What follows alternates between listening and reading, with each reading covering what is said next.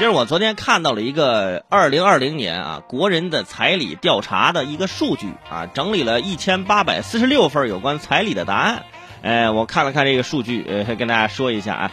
这里面首先来说一下湖南啊，湖南的平均礼金是七万啊，接近全国平均水平。全国的平均值是六万九千零九十五元，哎，咱就跟这个全国的平均水平几乎是一样的，这个大数据呢，可以看出现在国内啊各省份各地区关于这个礼金方面的一些标准和要求。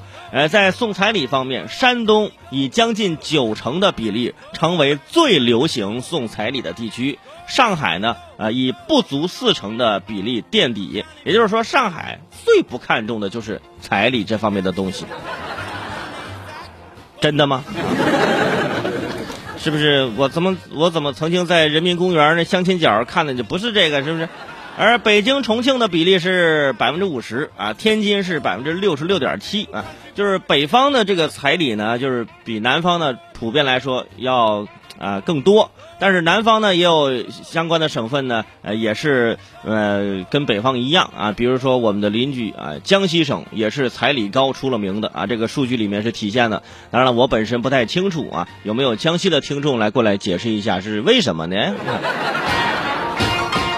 而且独生子女群体的彩彩礼的这个礼金平均值是七万八千三百四十八，啊，明显更高于非独生子女群体。男方除了送礼金，还有超过七成啊送了首饰，近四成的彩礼是顺带送房送车，也就是传说中的三金四银和一动不动啊，一动不动就是一个动的车，一个不动的房，是吧？当然了，你也可以送一动不动动不动啊，那就是还有个房车，是吧？女方的嫁妆呢，只有三成包含私家车，多数的嫁妆都是床上用品呐、家电呐、家具啊之类的这些东西。而在公布的数据当中，对于最合理的彩金礼金这一问题呢，呃，男女的回答呢差异也十分明显，有百分之六十点九的女性看重彩礼金额多少。只有百分之十五的男性看重金额，男性最倾向合理的礼金金额是一到五万，女性则最倾向于五到十万。而对于彩礼这传统习俗的态度上啊，近一半男性认为彩礼是一种应该摒弃的陋习，是男方家庭单独背负的压力。超过六成女性则认为彩礼是男方诚意的体现。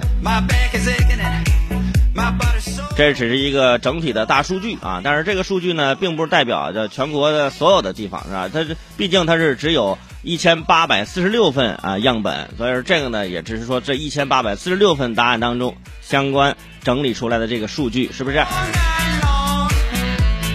大家看，挑重点的信息听啊！就湖南的平均礼金是七万，那我问一下，在湖南的各位朋友，你们当时结婚的时候有没有这彩礼钱？这礼金大概是多少钱啊？首先我说下我自己啊，我当时结婚是我们没有给任何的礼金彩礼，因为当时我是准备给来着，但是呢，我丈母娘啊这人特别好，就说你们都是自由恋爱。大学的时候就在一起，是不是？你们两个人一起奋斗，一起努力，是不是？我们干嘛要要这个钱呢？是吧？你给了我这个钱，呃，我还得给你加点钱，给你还回来。我说对呀，就是要的这个是。当然是开玩笑，我哪敢说这个呀？是不是？就是说，呃，双方的家长还是特别能够互相理解，所以说这当时呢，我们就完全是两个人啊，就解决了这所有的问题啊，就没有走那些所谓的流程。